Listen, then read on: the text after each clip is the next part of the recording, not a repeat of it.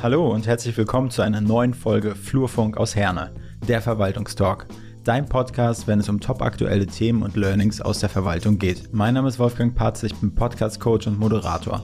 Und im Auftrag der Fortbildungsakademie des Ministeriums des Innen NRW spreche ich alle zwei Wochen Mittwochs mit spannenden Persönlichkeiten aus Wissenschaft und dem öffentlichen Sektor.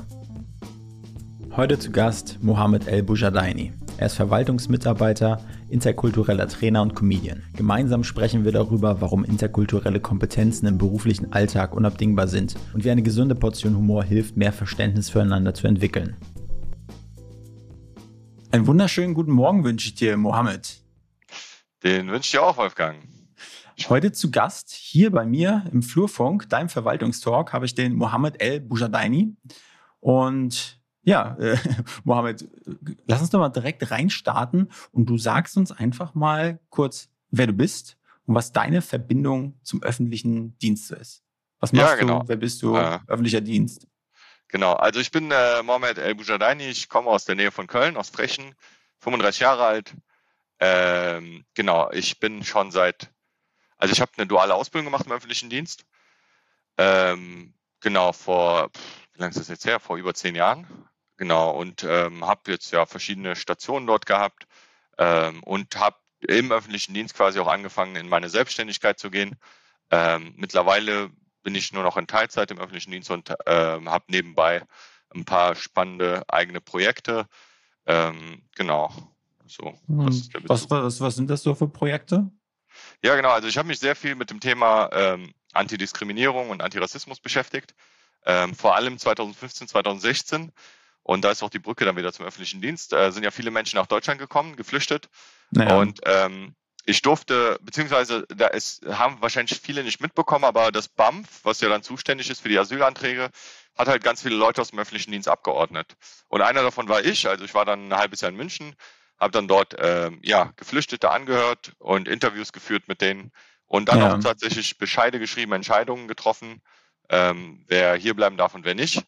Und genau, das war dann so für mich auch der Start so in Richtung ähm, Antidiskriminierungsarbeit. Ich habe mich im selben Jahr noch selbstständig gemacht als Trainer. Ja. Und das ist jetzt 2016. Das ist jetzt genau fast sieben Jahre her. Und seitdem mache ich halt ähm, Workshops, Trainings, Vorträge, alles rund um das Thema Antidiskriminierung. Also angefangen habe ich mit interkultureller Kompetenz, aber ich habe immer mehr gemerkt, dass wenn du die Grundlagen von Diskriminierung und so weiter nicht irgendwie drauf hast, dann brauchst du eigentlich gar nicht über interkulturelle Kompetenzen zu sprechen. Genau, das ist so der nächste Step dann. Ja. Und was genau. meinst du, warum haben die dich ausgewählt dazu oder hast du dich darauf beworben auf die? ja, ich ähm... mich, also meine Chefin hat fast die Uhr danach gestellt, dass ich mich melde, als sie gesehen hat, da suchen die Leute, weil die wusste ja auch so ein bisschen von meinem privaten Interesse. Was heißt privates Interesse? Eigentlich mehr so die eigene Betroffenheit. Ne? Ähm, also ich mache die Arbeit ähm, insbesondere dadurch, weil ich halt selber auch äh, Migrationsgeschichte habe und ähm, ja auch muslimisch, ähm, ja sehr muslimisch lebe und so weiter. Und deswegen versuche ich das halt auch so ein bisschen, ist es meine Art, ähm, damit umzugehen. Und da mhm. meine Chefin das immer wusste, ja, hat die fast den Wecker danach gestellt, dass ich mich melde. Ja. Genau. Und dann war ich halt da. Ist natürlich immer schwierig, gerade wenn du in einem Job arbeitest, wo du auch viele andere Menschen mit äh, Migrationsgeschichte hast, dann bist du häufig so zwischen, zwischen beiden Kulturen. Und ich versuche, ähm, dieses zwischen beiden Kulturen dazu zu nutzen, es beiden Seiten so einfach wie möglich zu machen. Äh, das genau. BAMF, also jetzt für so äh, Außenstehende wie mich, was bedeutet die ja. Abkürzung? Bundesamt für Migration und Flüchtlinge. Genau. Okay. Genau, das und, sind die, äh, die alle Anhörungen äh, organisiert haben damals. Und dadurch, dass so viele Menschen nach Deutschland geflüchtet sind, in der kurzer Zeit wurde gefühlt aus jedem, aus jeder Ecke irgendwie ein Büro gemacht und Menschen wie ich, die quasi eine ganz andere Ausbildung haben, mhm. ähm, muss dann halt die Anhörung oder haben halt die Anhörung durchgeführt. Kannst du dich noch an, an die erste Anhörung erinnern, die du gemacht hast? Und äh, wenn ja, wie, also wie, wie, hast du dich darauf hm. vorbereitet? Wie hast du das so erlebt? Ähm, genau, also ich kann mich noch gut daran erinnern, weil da ich da auch den ersten großen interkulturellen Unterschied festgestellt habe. Ähm, ne? Und gerade wenn du aus der Kultur quasi gerade erst gekommen bist, im Vergleich zu Deutschland, ähm, beim Thema Kommunikation habe ich das festgestellt weil ähm, ich hatte die Aufgabe, ich sollte halt ähm, so schnell wie möglich erfahren oder heraushören, warum jemand geflüchtet ist, um dann entscheiden zu können, ne, je nachdem aus welchem Herkunftsland darf der Mensch hier bleiben oder nicht. Und ja, die erste Anhörung ging, glaube ich, dann vier Stunden oder so. Mhm. Und ähm, weil ich halt höflich war und nicht irgendwie gefragt habe, ja, jetzt komm noch mal auf den Punkt zurück, habe ich mir halt die ganze Geschichte angehört. Ja. Und ich ging ja mein Ur, Ur, Urgroßvater aus dem Dorf, hatte Streit mit dem Urgroßvater aus dem anderen Dorf mhm. und, und ich habe alles notiert. Also ich musste das ganze Interview notieren. Also nach vier Stunden meinte ich das meinem Chef, ich weiß immer noch nicht, warum der geflüchtet ist. und dann meinte er, ja, du musst da hin und dann musst du sofort zwischengrätschen. Da hat er mich eine andere Anhörung reingesetzt von einem erfahreneren. Erfahrener heißt quasi, seit drei Monaten macht er das. Ja. Ähm, ja, und der war dann direkt so, ja, ja, stopp, stopp, zack, cut und nochmal, so, ich will den Tag wissen, an dem du entschieden hast, ne? Ähm, genau, deswegen erinnere ich mich gut. Also ich habe dann quasi aus vier Stunden Interview dann nur noch eine halbe Stunde Interview hinbekommen. Ja. Ich sag mal, du hast dann gesagt, du hast darüber entschieden oder die Bescheide ausgestellt, ob die bleiben dürfen oder nicht. Mhm. Ähm, das ist ja schon eine ganz schön, also krasse, krasse Aufgabe, ne? krasse Befugnis, die man dann auch hat und, und eine Verantwortung. Ne? Wie, mhm. wie bist du damit umgegangen? Ja, ja, definitiv. Ähm, ich bin damit umgegangen, indem ich äh, versucht habe, außerhalb der Arbeit komplett abzuschalten. Also ich war ja dann in einer anderen Stadt, mhm. habe mich sofort im Fußballverein dort angemeldet, habe auch gar nicht erzählt im Fußballverein, warum ich dort bin in München. Ja. Ähm, weil das extrem wichtig war. Weil ich war ja quasi, ich wurde ja ausgebildet mit 30 anderen. Und ich habe dann gemerkt, wie das bei denen abgelaufen ist im Kopf, die nicht abgeschaltet haben. Also die quasi, die haben zum Beispiel sowas gemacht, was passiert ja sehr häufig dass man sich nach der Arbeit trifft. Da bin ich einmal mitgegangen, dann nie wieder, weil ich gesehen habe, dass sie dort nur über ihre Anhörungen reden. Ne, war das richtig, war das falsch und so weiter. Und ich war tatsächlich nach drei Monaten kurz davor, das abzubrechen, äh, weil das halt auch sehr, sehr viel ähm, mit mir selber gemacht hat. Und dann mhm. habe ich halt überlegt, ja, was bringt das jetzt, wenn ich jetzt abbreche? Dann wird vielleicht jemand anders die Stelle kriegen. Ähm, und wer weiß, ob der so verantwortungsvoll damit umgeht oder halt auch nicht. Ne? Also ich mhm. mache es ja nicht den Geflüchteten quasi einfacher, wenn ich einfach weggehe. Ja. Und ähm, dann habe ich mich irgendwie ein Stück weit auch mit verantwortlich gefühlt. Und ich musste auch für mich so klar haben, das sind halt die Regeln so, das ist das Gesetz, das entscheide ja nicht ich. Letztendlich bin ich ja nur der, der das Gesetz, ähm, also ich, die Entscheidung liegt ja nicht bei mir, sondern es hängt ja erstmal ganz stark von dem Herkunftsland ab, wo du herkommst. Ja. Und dann natürlich, ob die Glaubwürdigkeit deiner Geschichte, ob das passt oder nicht. Aber wenn du jetzt zum Beispiel kommen würdest wenn du jetzt sagen würdest, ich bin aus äh, Polen oder Spanien gekommen, äh, weil ich gehört habe, hier kann man Karriere machen, dann kann ich ja, also dann hat sich ja die Entscheidung schon erledigt. Ja. Wenn du aber sagst, ich bin aus Syrien und da ist Krieg und ähm, dann ist die mhm. Entscheidung auch nur noch, ob du dauerhaft bleibst oder halt nicht dauerhaft, ne, je nach Einzelfall. Ja. Mohammed, bevor wir jetzt so richtig in die, in die Fragerunde starten, hätte ich noch mal ein paar kurze Warm-up-Fragen. Würdest du dich denen stellen? Natürlich, habe ich eine Wahl. Nein. Nein ne? okay, Kaffee oder Tee?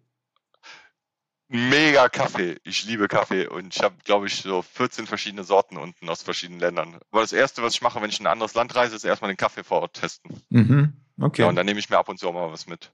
Gut. Okay, ja. Film oder Podcast? Podcast höre ich tatsächlich sehr, sehr viel.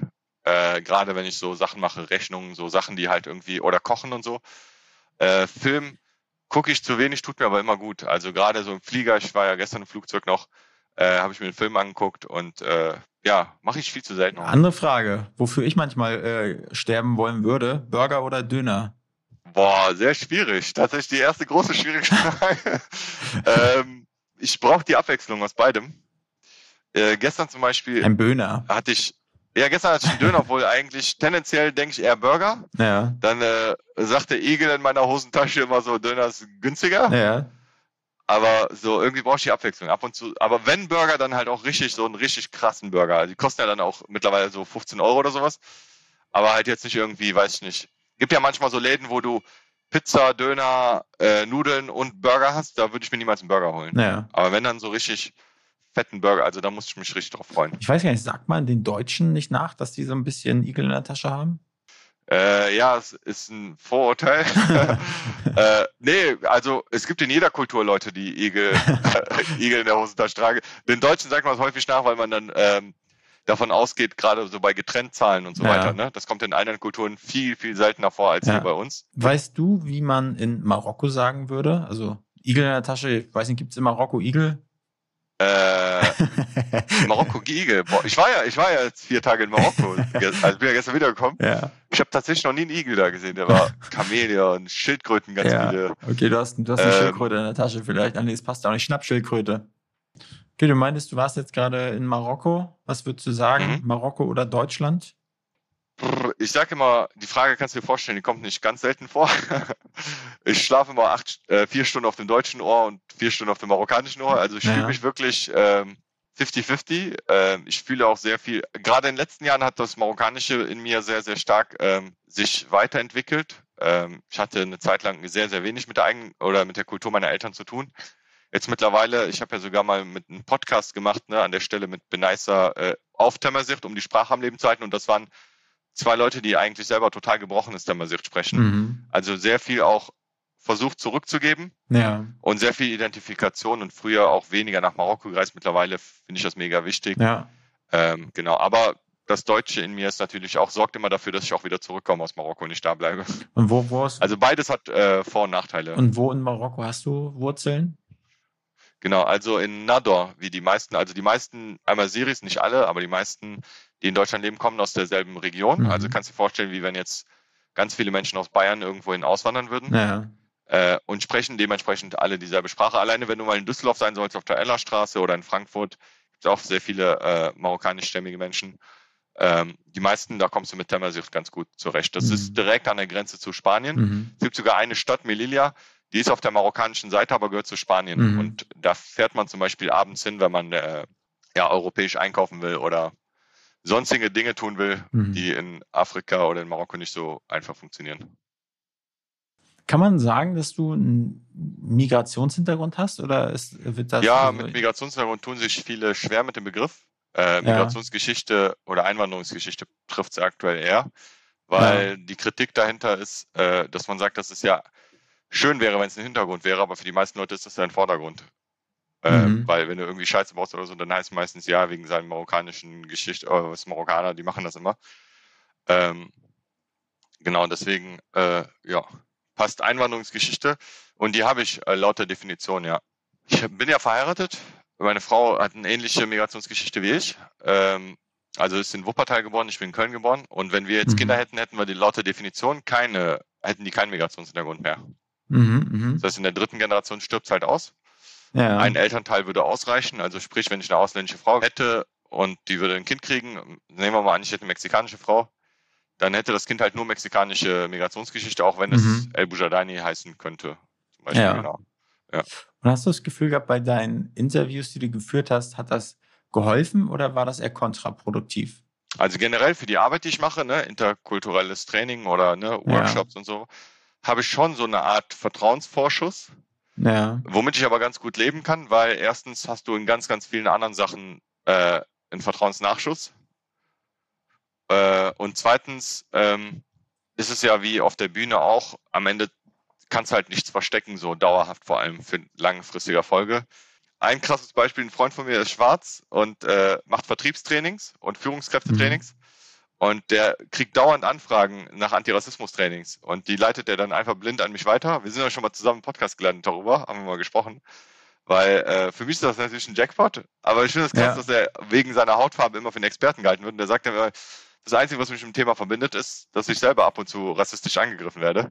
Ja. Ähm, aber genau, klar, du hast eine Art Vertrauensvorschuss, aber musst dich natürlich auch erstmal beweisen, weil wenn du vom Thema halt wenig Ahnung hast und das ist ein sehr komplexes Thema, dann äh, fällt das auch schon irgendwann früher oder später auf. Und wer, wer, wer bucht dich dann im besten Fall? Oder wie kommst ja. du an Kunden? Was sind mhm. das für, für Leute, die ein interkulturelles Training benötigen, haben wollen? Ja, also benötigen äh, könnte ich eigentlich die Gegenfrage stellen, wer benötigt es nicht, ne? Weil es gibt so vieles ja. zu dem Thema Diskriminierung, was wir, also wo ich ja auch noch täglich dazulerne. Also ja. ein großer Teil meiner Arbeit ist es ja auch, selber mich abzudaten, auf dem Laufenden zu halten, zu lesen und und und. Ich lese wahnsinnig viel zu den Themen.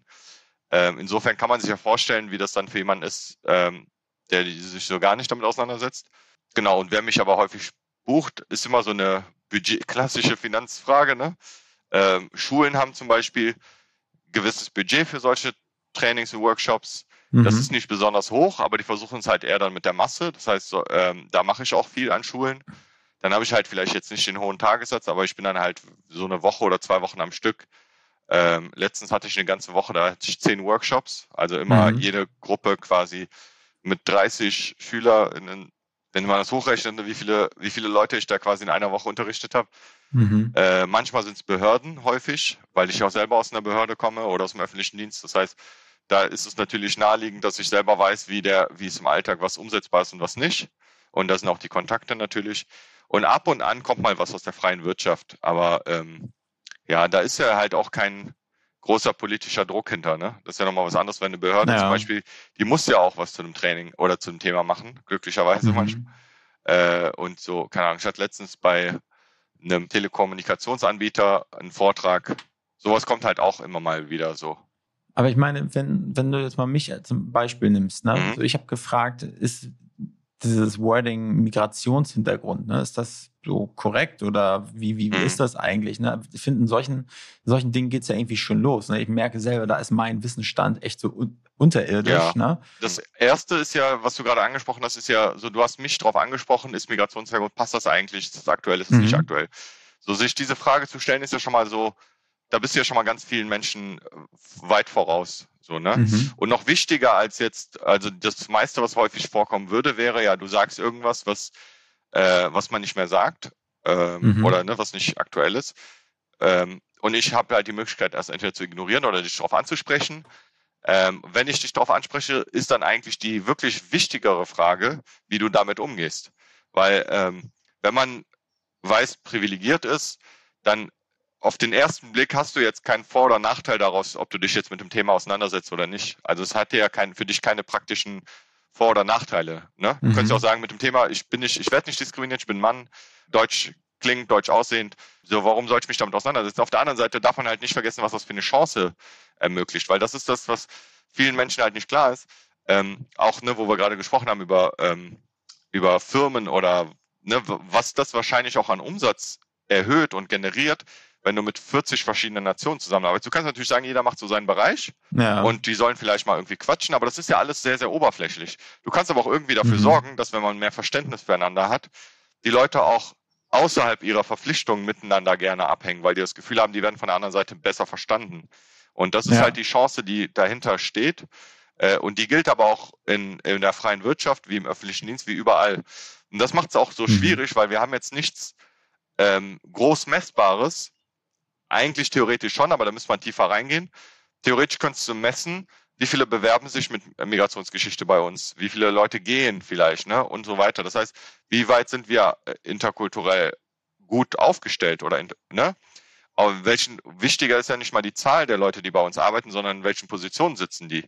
Genau, und wie, wie weit, also wie ist die Zufriedenheit, ne? Und das ist ja auch so ein bisschen mein Ansatz, warum ich mich ein bisschen von interkulturellen Themen alleine gelöst habe, weil, weil das kannst du auf verschiedene Diskriminierungsformen übertragen. Das kannst du auf äh, die Inklusion äh, von behinderten Menschen übertragen, das kannst du auf Thema Sexismus übertragen, auf alles mögliche, Antisemitismus und und und. Wenn du das hinbekommst, dass Mitarbeitende bei dir sich wohlfühlen, voll und ganz und nicht das Gefühl haben, die müssen an der Tür irgendwie ihre Persönlichkeit ablegen, dann hast du mhm. einen kaum messbaren Wert in deiner Firma, in deiner Behörde oder sonst irgendwo, in deiner Schule, wo auch immer. Ja. Und das hast du, das habe ich halt häufig auch beobachtet. Ne, meine Eltern sind zum Beispiel als Gastarbeiter vor 60 Jahren nach Deutschland gekommen. Wir haben ja dieses Jahr 60 Jahre Anwerbeabkommen mit, äh, also Deutschland mit Marokko. Das heißt, vor 60 Jahren kamen die ersten mhm. Gastarbeiter. Und so kam es ja dann zu Parallelgesellschaften, weil du nicht das Gefühl hast, du wirst von der anderen Seite respektiert und verstanden. Also machst du dir eine eigene Bubble auf, wo du respektiert und verstanden wirst. Und so mhm. hast du dann irgendwann einen Stadtteil, er ist jetzt nicht so krass, aber ne, Wedding oder ja. ne, du weißt, was ich meine. So in Berlin ist es ja, ja. sehr, sehr klar. Es gibt halt Regionen, ja. wo der äh, Anteil an Menschen mit türkischer Migrationsgeschichte viel, viel höher ist als woanders. Und das kommt ja nicht von irgendwo her, sondern hat ja auch sehr viel damit zu tun, wirst du respektiert, wird deine Religion respektiert, deine Herkunft, deine sprachlichen Barrieren und und und. Wie kann ich mir denn so ein, ja, wenn du gebucht wirst von Schulen zum Beispiel, wie kann man sich denn sowas vorstellen? Was ist in deinem quasi mhm. Angebot, ja. Portfolio, Dienstleistung, wie läuft sowas ab? Ja, also ich habe, äh, ich versuche irgendwann jetzt auch mal so eine Art Flyer zu machen für so ein Standardpaket, weil die Frage kommt sehr, sehr häufig. Ähm, ne, was können wir machen? Aber am liebsten ist es mir, wir führen so ein Gespräch wie jetzt gerade zum Beispiel. Ich werde wissen, was ist der Hintergrund, ne? wie kommt es zu dieser Idee, einen Workshop an unserer Schule durchzuführen? Was ist das Besondere an eurer mhm. Schule? Und ähm, ja, wie sind die Rahmenbedingungen auch so? Ne? Wie, vor wie vielen SchülerInnen reden wir? Was haben wir für ein zeitliches ja. Volumen? Und dann passe ich halt dementsprechend, mache ich dann einen Vorschlag oder ein Angebot. Wenn jetzt die Anfrage lautet, wir haben äh, 30 SchülerInnen und wir haben eine Stunde Zeit, dann kann ich natürlich nicht sagen, ja, ich mache jetzt einen Workshop und die werden das und das und das mitnehmen, ne? sondern es hängt immer so ein bisschen ab, auch vor allem gerade im, im Schulfeld, äh, von welcher Altersgruppe reden wir hier eigentlich? Ich kann natürlich mit ja. Grundschulen nicht das gleiche machen wie mit einer Oberstufe oder so. Ja. Genau. Und so, also eigentlich läuft es immer gleich, dass wir erstmal so ein Gespräch führen und dann mache ich mir ganz viele Notizen und anhand der Notizen mache ja. ich dann ein Angebot. Und das kann dann auch, äh, wenn du sagst, zum Beispiel nur eine Stunde vor 30 Leuten so ein Impulsvortrag sein, so die zum Beispiel das genau, ABC, genau. das keine Ahnung. Ja, mir ist es immer wichtig, das auch realistisch zu machen. Zum Beispiel ja. äh, an Schulen vor allem, äh, gerade ne, nach 2015, 2016 hast du halt häufig auch SchülerInnen dabei, die äh, nicht Deutsch reden können. Und dann überlege ich halt, wie man sich spielerisch so vermitteln kann. Also das sind auch Infos, die für mich wichtig sind. Ne? Mhm. Ich habe zum Beispiel mal so einen Workshop gemacht, der ging irgendwie fünf Stunden und die waren aber irgendwie mit sieben Sprachen. Und was willst du ohne Dolmetscher da groß? Ja. Also da müssen wir auch realistisch bleiben und sagen, so das Ziel ist, dass die so ein bisschen was mitnehmen. Ja. Zum Thema, äh, genau. Umgekehrt ist es halt, wenn das gut organisiert ist von der Schule, mhm. von der Seite aus, ähm, du auch das Gefühl hast, so, das wird dort auch dementsprechend gut propagiert, ne? Mhm. auch mhm. also ernst genommen und so. Dann ähm, nachgearbeitet ist mir zum Beispiel wichtig, weil häufig hast du an Schulen wenig Zeit, viele große Klassen mhm. und muss irgendwie was vermitteln. Und dann ist mir zum Beispiel wichtig, dass ich denen auch sage, wie die äh, das im Unterricht nochmal nacharbeiten können. Ja. Ne, nochmal auf das Thema eingehen können, genau. Dann hast du tatsächlich äh, gute Rahmenbedingungen. Ja. Und deine, deine Firma heißt Interrespect Training. Interrespect Training, genau. Wir haben ja gerade das Thema gehabt mit der Urkunde. Ne? Äh, ich habe mir das Wort äh, 2016 beim ähm, Deutschen Patentamt gesichert. Das ist die Urkunde quasi dazu. Ja. Äh, weil ich gesagt habe, so, was, was will ich eigentlich mit dem Training? Ja. Und Interrespect ist eine Wortkreation, ne? zwischen, zwischen, also zwischenmenschlich und Respekt, weil ich halt festgestellt habe, wir müssen erstmal lernen, bevor wir über interkulturelle Unterschiede reden, uns erstmal zu respektieren. Und du musst nicht verstehen, warum jemand was macht, sondern erstmal musst du es respektieren und das ist das, wo es bei vielen Leuten schon scheitert. Erstmal musst du respektieren, dass ich vielleicht einen bestimmten Glauben habe, dass ich zu bestimmten Zeiten nichts esse, nichts trinke oder bete oder sonst was. Mhm. Erstmal musst du respektieren, dass ähm, ein Mensch, der homosexuell ist, nicht eine Gefahr für dich darstellt. Ne? Und wenn du das alles erstmal nur respektierst, dann können wir quasi auf die nächste Ebene gehen. Mhm. Und so habe ich halt quasi dieses Wort ähm, mir ausgedacht und das kam plötzlich so ein Geistesblitz, mhm. mir das gesichert. Und das ist so Dreh- und Angelpunkt hinter dem, was ich mache. Also in erster Linie auch Respekt. Aber jetzt kannst ja. du mal kurz ausholen, was hat was hat's mit dem Comedy-Background auf sich bei dir? Ja. Ja, ich habe ähm, vor etwas mehr als einem Jahr, vor einem Jahr und drei Monaten, um genau zu sein, habe ich meinen ersten Comedy-Auftritt gehabt. Ähm, aufmerksam auf Comedy bin ich geworden durch äh, erstmal selber irgendwie konsumieren und gucken, mhm. wie viele. Und dann habe ich halt noch ähm, ja einen mittlerweile guten Freund Benaisa, ähm, der auch guter, bekannter Comedian ist. Ähm, ja, immer so privat ein bisschen mehr begleitet, mal auf Shows gegangen und und und. Und dann habe ich irgendwann festgestellt, dass es eigentlich ja auch sehr, sehr gut zu dem äh, Training passt, was ich mache. Ähm, es ist nicht zu verwechseln, es sind zwei unterschiedliche Dinge, aber die ergänzen sich sehr, sehr gut. Ähm, gerade wenn man den Anspruch hat, man hat ja dann auch irgendwann so, was will ich eigentlich mit Comedy erreichen, so was ist mein Ziel. Und ich will halt solche Antidiskriminierungsthemen, die häufig sehr, sehr heikel sind, von denen lassen die Leute häufig die Finger lieber und so, die versuche ich halt, wenn man die, wenn man es hinbekommt, das kurz und knackig auf humorvolle Art anzusprechen, ja. ähm, ja, ist schon so ein, so ein cooles Ziel. Und ähm, genau, dann habe ich halt einfach angefangen, meinen ersten Spot gehabt vor anderthalb Jahren. Äh, und seitdem hat sehr, hat sehr viel Spaß gemacht und ich habe auch festgestellt, dass ich mit dem einen oder anderen äh, Bit, so nennen wir es ja, ähm, oder halt Gag, ne, ähm, ähm, in der normalen Sprache, ähm, manche Themen anspreche. Mhm. Ähm, ja, und deswegen. Aber war es denn schon immer. Das, ergänzt sich das sehr, sehr War es denn schon immer irgendwie ein lustiger Kauz? Oder wie, wie, wie ist das entstanden? Hat einer gesagt, Mann, ey, ich, ich habe immer Muskelkater im Bauch, weil wenn ich mit dir zusammen bin, geh auf die Bühne?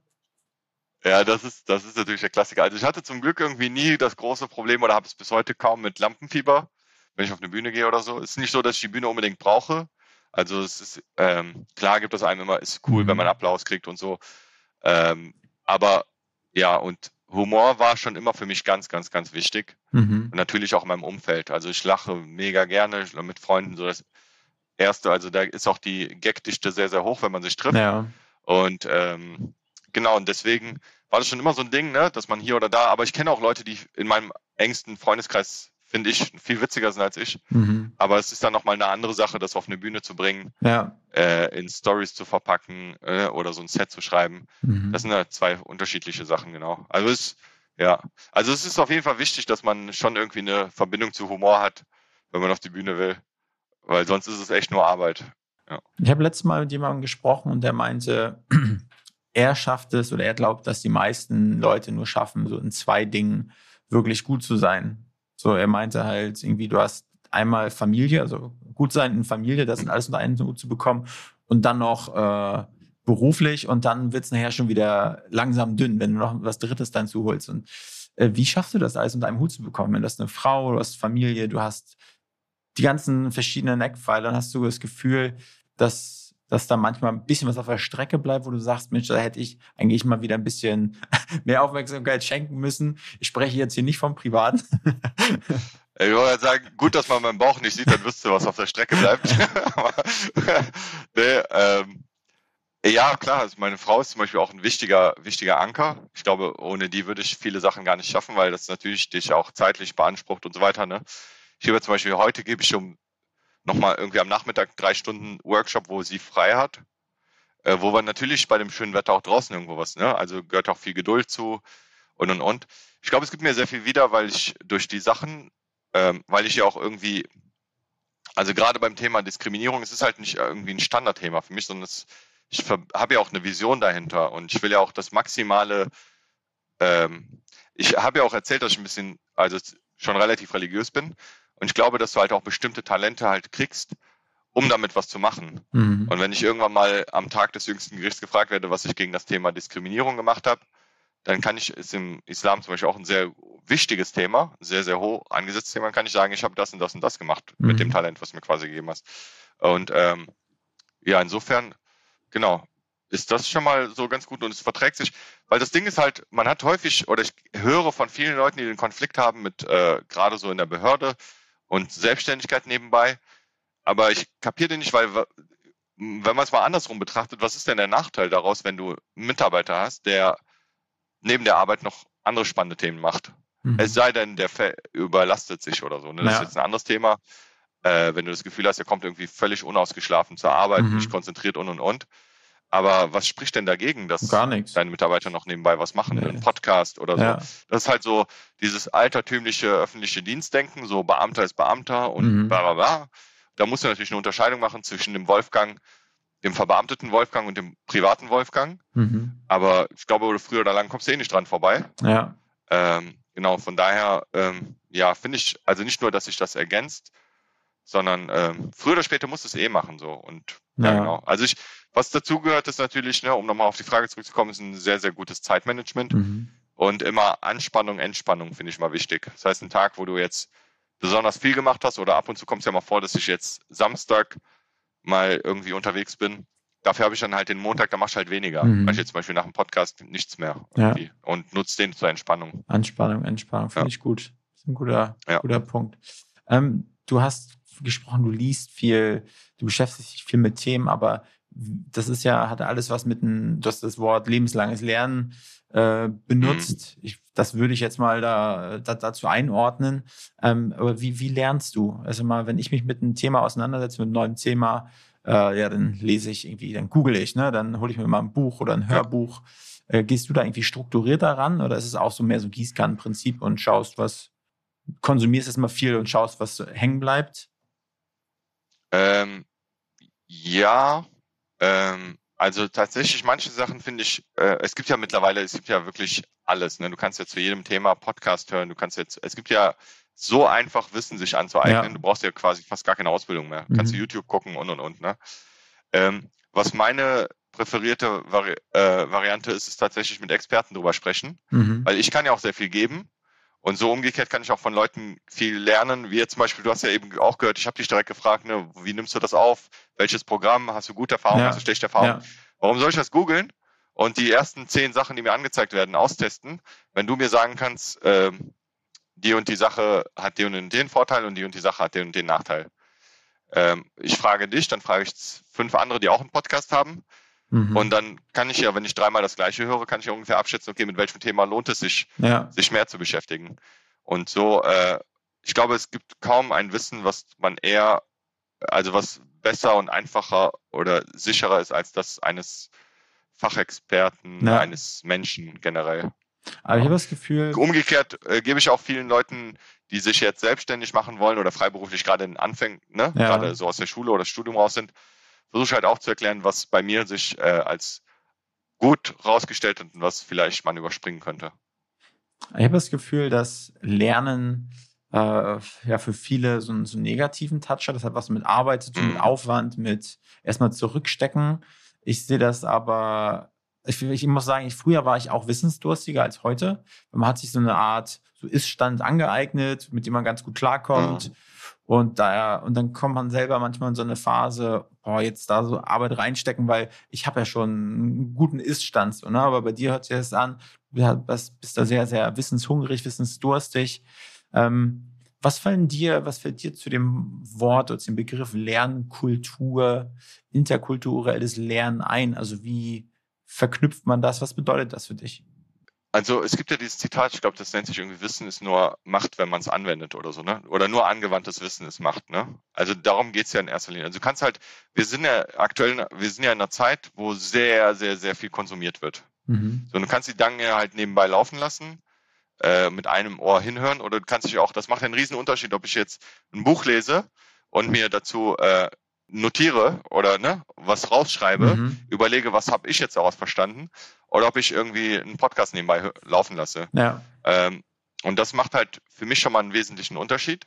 Ähm, ich kann mir vorstellen, dass der Wissensdurst auch äh, geringer wird, wenn du irgendwann übersättigt bist, wenn du permanent, wir kennen das aber beim Essen, so ich kann jetzt entweder drei Mahlzeiten ordentlich essen, ich kann aber auch immer zwischendurch snacken und das snacken und das snacken, ja. am Ende habe ich gar keine Mahlzeit eigentlich ja. gegessen. Und so machen wir es ja auch, so mache ich es ja auch häufig auch, oder tappe ich mich dabei, dass ich quasi die ganze Zeit, egal was ich mache, beim Zähneputzen, Podcast, da, da, da, da, da, dass ich irgendwann auch gar keinen Bock mehr habe, was nochmal ja. neu anzueignen. Ja. Von daher finde ich das, glaube ich, einen ganz, ganz wichtigen Aspekt, dass man das nicht nebenbei, äh, ja, interkulturelles Lernen. Also wenn man es darauf bezieht, äh, wie man sich quasi interkulturell weiterbildet, ne, auf verschiedene Kulturen mhm. und so weiter, kann ich nur absolut empfehlen zu reisen. Mhm. Und zwar nicht ähm, an die Orte, wo man äh, ein Oktoberfest angeboten bekommt, ja. wenn man im anderen Land ist, wirklich so weit wie es geht ins Dorf rein. Und dann aber auch nicht irgendwie die Leute ja so Touri-mäßig halt irgendwie voll ausnutzen, sondern mit Respekt, ne, da sind wir wieder bei Interrespect, wird man schon hier oder da mal eingeladen, wenn man sich nett verhält. Mhm. Und dann aber auch mit der entsprechenden Anerkennung, ja, so, so quasi von anderen Kulturen zu lernen. Ja, was mir so irgendwie direkt in den Kopf geschossen ist, wo ich ja jetzt auch gerade in Marokko war, ist halt diese präferierte Variation, äh, Variante zum Lernen ne, in anderen Kulturen, wo ich gesagt habe, bei mir funktioniert es häufig durch andere Menschen. Ähm, in Kulturen, wo sehr viel Kommunikation betrieben wird, wo man sehr viel in Austausch, wo man weniger am Handy jeder für sich sitzt, sondern mehr so in Cafés sich unterhält und und und. Da passiert auch sehr, sehr viel Interaktion mhm. und da mhm. lernt man auch sehr, sehr viel voneinander. Er hat natürlich beides äh, Fluch und Segen. Ne? Also Segen ist es halt, wenn man wirklich mit Leuten sich austauscht, die ähm, ja irgendwie auch mit ihrem Wissen vorsichtig umgehen und nicht so gefährliches Halbwissen raushauen. Mhm. Äh, Fluch ist natürlich, wenn du quasi alle Gerüchte aufsaugst, die irgendwo rumlaufen und daraus dir dann entsprechend ein Bild kreierst. Ja. Genau. Ja, aber man kann alleine schon über Kommunikationsart und Weisen, über das, worüber wir eben gesprochen haben, Nähe und Distanz, über direkte Kommunikation, indirekte Kommunikation, Zeitmanagement, da gibt es natürlich riesige Unterschiede in verschiedenen Kulturen. Ne? Zeitmanagement in Deutschland ja ein sehr, sehr heikles Thema, ja, hartes Thema. Ja, total. Äh, wenig Spielraum. Ja, gar kein. Und in anderen Kulturen ist es halt so. Oder Fünf was Minuten interessant ist, ist wirklich so, ja, was tatsächlich äh, interessant ist, bei der direkten Kommunikation zum Beispiel, wir sind ja in Deutschland eher gewohnt, äh, direkt zu kommunizieren, ne? In anderen Kulturen eher indirekt durch die Blume. Mhm. Auch das Thema, worüber wir eben geredet hatten, ne? Kurz so mit, äh, was erwarte ich oder ne, von der anderen Seite. Ja. Ähm, tatsächlich ist fast die ganze Welt anders als wir in Deutschland. Also wir sind eher die, die direkt kommunizieren und der größte Teil der Welt kommuniziert eher indirekt, also durch die Blume. Und wir sind eher so ähm, erst das ähm, Geschäftliche und danach gucken, ob man noch eine Beziehung aufbaut, ob man noch was trinken geht.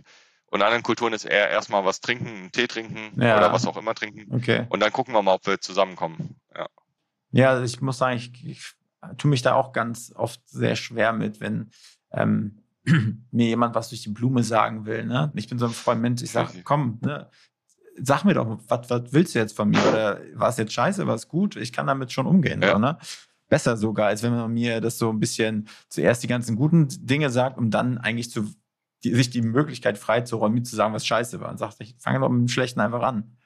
Also kannst du dir vorstellen, wie das, also ich bin auch relativ direkt, ne? Ja. relativ deutsch zivilisiert aufgewachsen. Und du kannst dir vorstellen, wie äh, ungewohnt das zum Beispiel für meine Eltern ist, wenn die das beobachten oder sehen, wie direkt ich teilweise mit Leuten aus hohen Positionen kommuniziere. Also ich kann mich erinnern, dass ich mal mit einem äh, Integrationsbeauftragten unserer Stadt sehr offen und direkt kommuniziert habe, weil es ging gerade um ein Projekt, was wir mhm. gerade am Laufen haben. So, ja, pass auf, dann machst du das und ich mach das und das und das streichen wir und so. Da habe ich erstmal einen richtigen Anschluss von meinem Vater bekommen, wie ich denn mit dem Integrationsbeauftragten rede. Hallo, Hierarchie und so. Ne? Ja. Er ist halt interkulturell voll unterschiedlich. Also manchmal kriegen meine Eltern mit, wie direkt ich auch mit Ärzten oder so rede. Ähm, was dann aber auch irgendwie für beide okay ist, in mhm. Ordnung ist. Aber für die ist es halt so ungewohnt. Ja. Mohammed, wir gehen langsam aufs, äh, in Richtung Ende. Äh, ich, mhm. Für mich ist es total spannend. Ähm, aber jetzt nochmal so, ähm, ja, so zum Schluss. Leute, nee, also für, für, für wen würdest du sagen, ist äh, Interrespekt-Training, interkulturelles Training sinnvoll? Wer sollte sich damit beschäftigen, ganz besonders? Du hast gesagt, ja, es kommt immer darauf an, so mhm. was, was man jetzt gerade so vorhat. Aber was gibt es da so eine generelle Aussage? Eigentlich jeder? Für wen ist es denn nicht gut, ja. meinst du ja schon? Ja, genau, genau. Das ist so das Erste, was ich dazu sagen würde. Ich kann es ja ein bisschen so versuchen, aus den Erfahrungen, die ich bisher gesammelt habe, äh, wer vielleicht den größten Nutzen davon hatte. Mhm. Ähm, ich glaube, je höher oder je mehr Macht du hast, mhm. desto wichtiger ist es, sich mit solchen Themen auseinanderzusetzen, damit du die Macht, damit du die Macht nicht miss, äh, missbrauchst, so quasi. Ja. Ne? Also das heißt, wenn du zum Beispiel in einer hohen Führungsposition bist oder sogar CEO oder was weiß ich was, äh, und du hast viele Mitarbeitende unter dir, ja. dann ist es umso wichtiger, dich damit auseinanderzusetzen, damit ja. du auch nicht Dinge machst oder in Fallen tappst, in die man automatisch tappt, wenn man sich nicht damit auseinandersetzt. Mhm. Ich gebe dir mal ein paar Fallen. Das ist zum Beispiel, was häufig viele Menschen machen, ist, ähm, Menschen, die so ausschauen wie ich oder so Namen tragen, äh, als Token zu benutzen. Das heißt, wir haben jetzt irgendwie eine Diversity-Kampagne und ich werde ungefragt sofort aufs Poster gesetzt. Ja. Äh, oder ich werde sofort gefragt, wenn es um Ramadan geht, als allererster, so, was machen wir jetzt, ne? Mhm. Und darauf werden Leute wie ich zum Beispiel auch nicht nur ab und zu keine Lust haben, sondern es kann auch, also es ist doch eine sehr, sehr hohe Verantwortung mit. Ja. ja. Das heißt, wenn es, wenn ich jetzt irgendwas sage, dann spreche ich hier quasi gerade für die ganze Migrationsgeschichte dieser Behörde oder dieses Arbeitgebers. Und die kannst du als Vorgesetzte, Vorgesetzte nicht mir einfach so übertragen. Mhm. Und nicht in solche Fallen reinzutappen, ist es natürlich wichtiger, ne, gerade an Führungskräfte, ähm, wichtiger zum Beispiel, ich mache so Workshops auch für Ausbilder in einem Ausbildereignungslehrgang finde ich auch extrem wichtig äh, für mhm. Leute, also immer da, wo Macht auch äh, eine Rolle spielt, ja. ähm, für Lehrer, Lehrerinnen ähm, an Schulen, ne, die haben auch eine Macht gegenüber SchülerInnen. Ähm, überall da ist es, wenn ich jetzt sagen müsste, so ganz, ganz dringend so. Ne? Mhm. Ne? Genau. Häufig hat man aber leider in der Realität die Leute da sitzen, die äh, es eigentlich am wenigsten ja, benötigen. Ja, die Bock also aufs Thema haben, die eigentlich schon gutes ja, genau. Grundwissen genau. haben. Und dann, ja, genau, und dann, dann bist du schon auf einer anderen Ebene unterwegs, aber ähm, ja. ist jetzt auch nicht schädlich. Also auch die Leute nehmen viel mit. Aber genau. du hast ja schon sehr, sehr viele Tipps auch so zwischen den Zeilen so mitgegeben. Meinst, ja, reiß doch einfach mal was und ne, geh nicht da äh, ins Touri-Zentrum, sondern geh ins Landesinnere und äh, sprich mhm. mit den Leuten und so. Aber generelle Tipps, so was immer Leute, die jetzt vielleicht noch kein Training bei dir besucht haben und da, mhm. die es vielleicht nötig hätten, jetzt mal den einen oder anderen Tipp nochmal mitzunehmen. Was würdest du dir empfehlen zum Thema ja, interkulturelles Training? So?